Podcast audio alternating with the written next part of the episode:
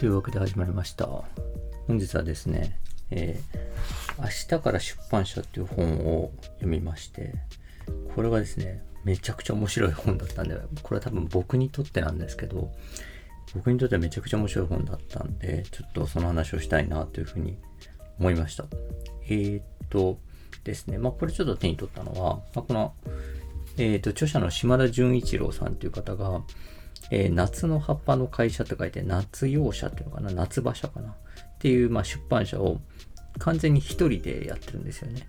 で、あの、もう、なんていうか、えー、全然働いた経験、働いた経験というか、どっかに編集者経験とかあったわけじゃなく、えっ、ー、と、いきなり出版社をですね、一人で立ち上げて、で、現在も、現在もそれで、えっ、ー、と、活動されてるというのでですね、えー、なんかね、あの、えー、なんだろう、自分の身の振り方みたいなことを結構考えること多いので、そう考えるとですね、ああなんか一人で出版社やるか、えー、それもなんか面白そうだなとか思ってですね、で、どんな風にこう、あの、やってんだろうな、みたいな。なんかこう、ななんていうんですかね、どちらかというとちょっとこう、ちょっと、あの、なんていうかな、あの、エッセイみたいな風に書かれたビジネス書みたいな感覚なのかしらと思ってですね。で、手に取って読んだら全然違うみたいな。僕はですね、なんかこう、あの、こういう風にやって、なんかこの辺に目をつけて、まあうまくいったりいかなかったりして、でもこういう風にうまくいって、でもそれはこういう風になことをやったからだと思うみたいなですね。まあなんていうか、なんていうかな。ちょっとまあだからビジネス書的切り口の本なのかなと思ったらですね。ど、ど詩小説というか、あの、詩小説、オブ詩小説って感じだったんですよね。でですね、えっ、と、まあ、この人はもともと小説家志望だっただけあってですね、文章がすごく面白くてですね、良くて、で、えっ、と、まあ、その人がですね、まあ、出版社を作るに至って、その後の活動みたいなことをですね、えー、ひたすら書いてると。なので、なんていうんですかね、えー、一人で出版社やる、どういうふうにやるんだろう、どんなふうな、例えばビジネスモデルなんだろうとかみたいな興味で手に取るとですね、全然違うんですけど、そういうものとは。なんですけど、あの、ただですね、僕にとってはものすごく人事とは思えないというか、あの、本だったんですよね。っていうのは、まずこの方がですね、えー30歳まで小説家志望でひたすら、あの、なんていうか、本を読んでですね、小説を書く日々を過ごしてたみたいな感じだったんですよ。でですね、その時読んでる本っていうのが、この人のですね、読書の趣味というか、小説の趣味とかがですね、完全に僕と一緒というか、僕の大学生時代と全く一緒なんですよね。あの、小島信夫とかですね、古い吉吉とかですね、ああいうこう、まあ日本のすごい、あの、純文学のすごい作家さんとかの本が好きでですね、で、それを、あの、そういうのをひたすら、あと海外文学とかですね、えー、の古典の文学とか読んで、えっ、ー、と、日々過ごしてたと。でですね、えー、なんか、それもですね、なんかこう、じゃあすごく熱中して読んでたかっていうとそうじゃないと。もう本当に気もそぞろになりながら、えっ、と、今日は、今日は何冊読読もうとか思いながら、えー、読んでたと。で、なんていうか、だから自分に課してる宿題のように頑張って読んでてですね。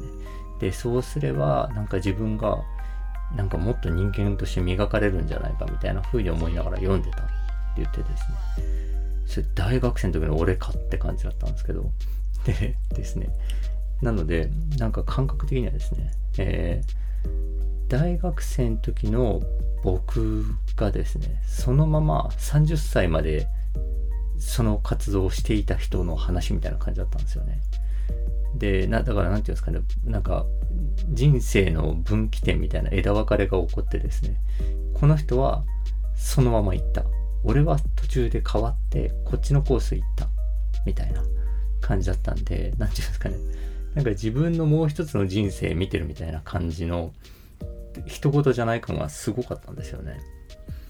でですね、えっと、まあ、なんていうか、ま、この人本当に、あの、なんていうんですかね、あの、めちゃくちゃ多分不器用な人だと思うんですけど、不器用かつ、なんかピュアな人だと思うんですけど、あの、なんでしょうね。なんかまあ本当いっぱい ちょっとこの本を、ちょっとエピソード多すぎて、ちょっと頭が今、なんていうか、目詰まりを起こしてるんですけど、えっと、まあまずですね、まあわかりやすくこの人のキャラクターを表してるなと思ったのが、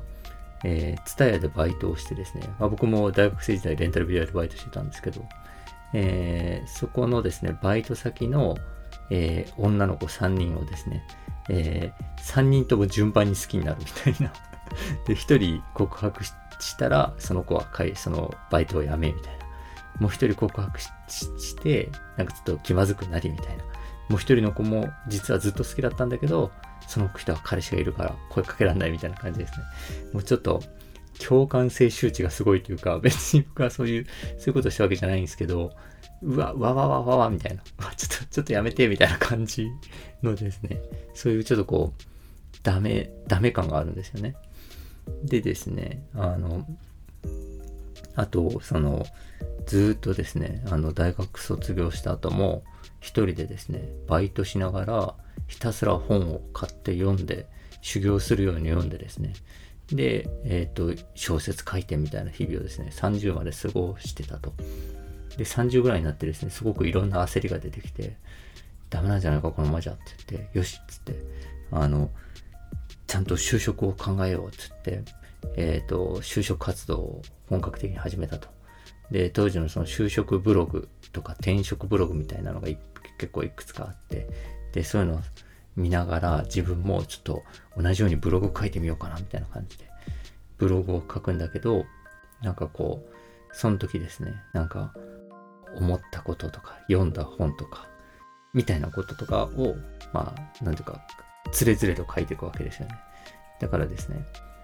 誰にも読まれないと。いつまでたっても自分一人しか見てる人がいないみたいな感じなんですよ。だからまあ言っちゃうと、この、えっと、まあそれはだから就職活動とかを、えっと、なんていうか、うまく運ぶために、その活動みたいなことをやってる人間としてアピールするためにそれを始めてるんですけど、その内容はですね、自分の、まあ、ある種好きなことしか書いてないわけですよね。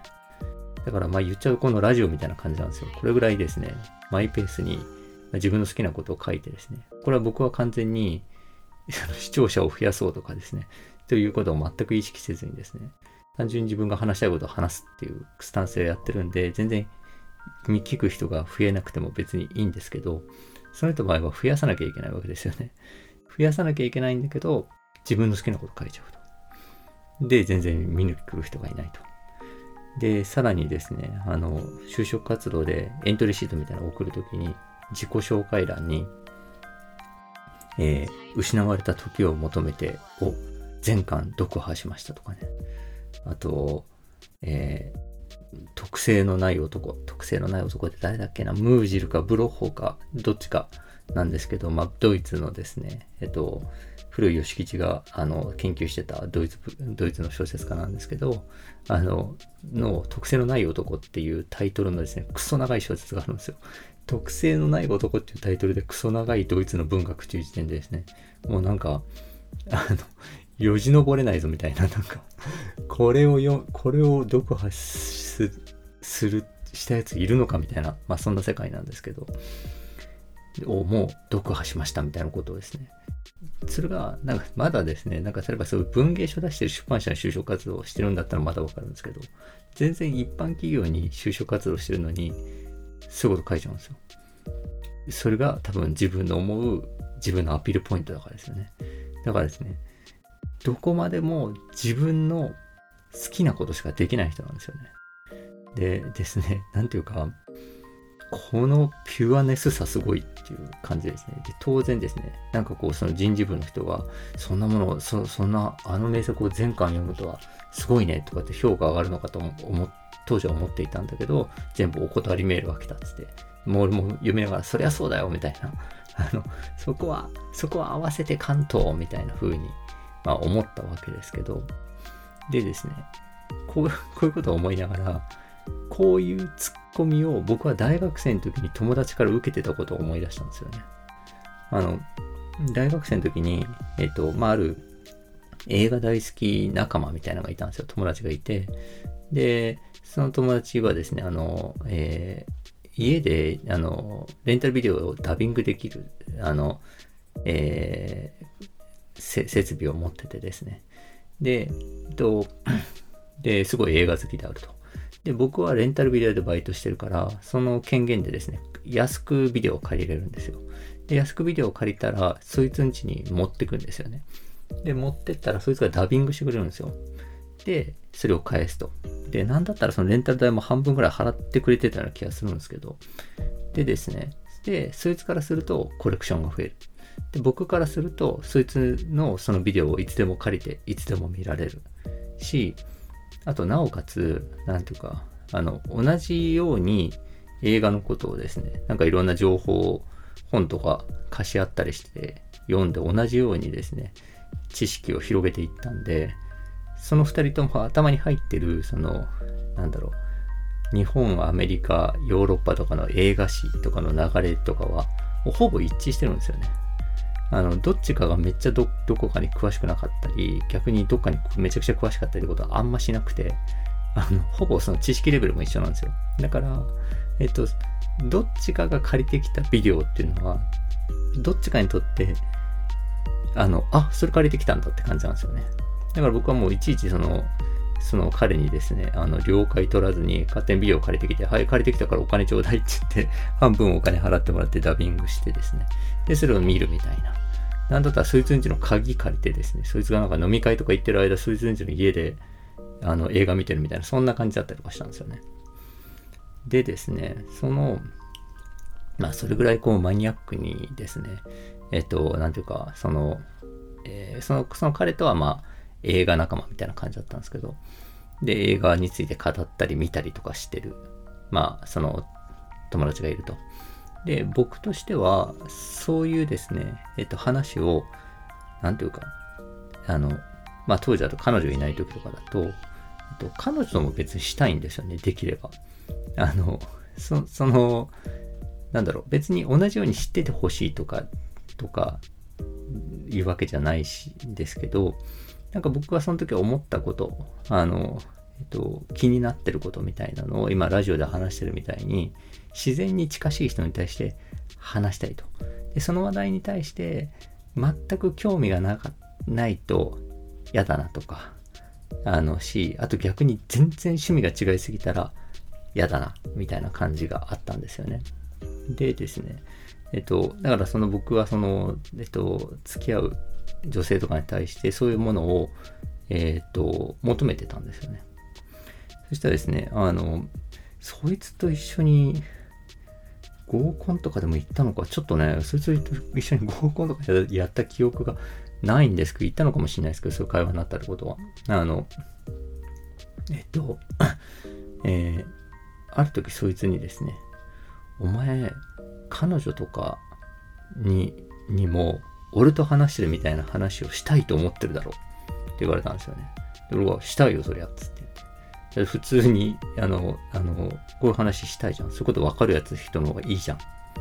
て言ってたら、あの、だからダメなんだよ、みたいな。あの、女の子と話すときはもう適当に話すときはいいんだよ、みたいな。そんなもん求めんじゃねえよ、みたいなことをなんか言ってたんですよね、そいつが。で、俺が、まあまあまあそうだけど、みたいな感じで話してたんですけど、それと同じツッコミを僕はこの著者に入れてるんですよね。その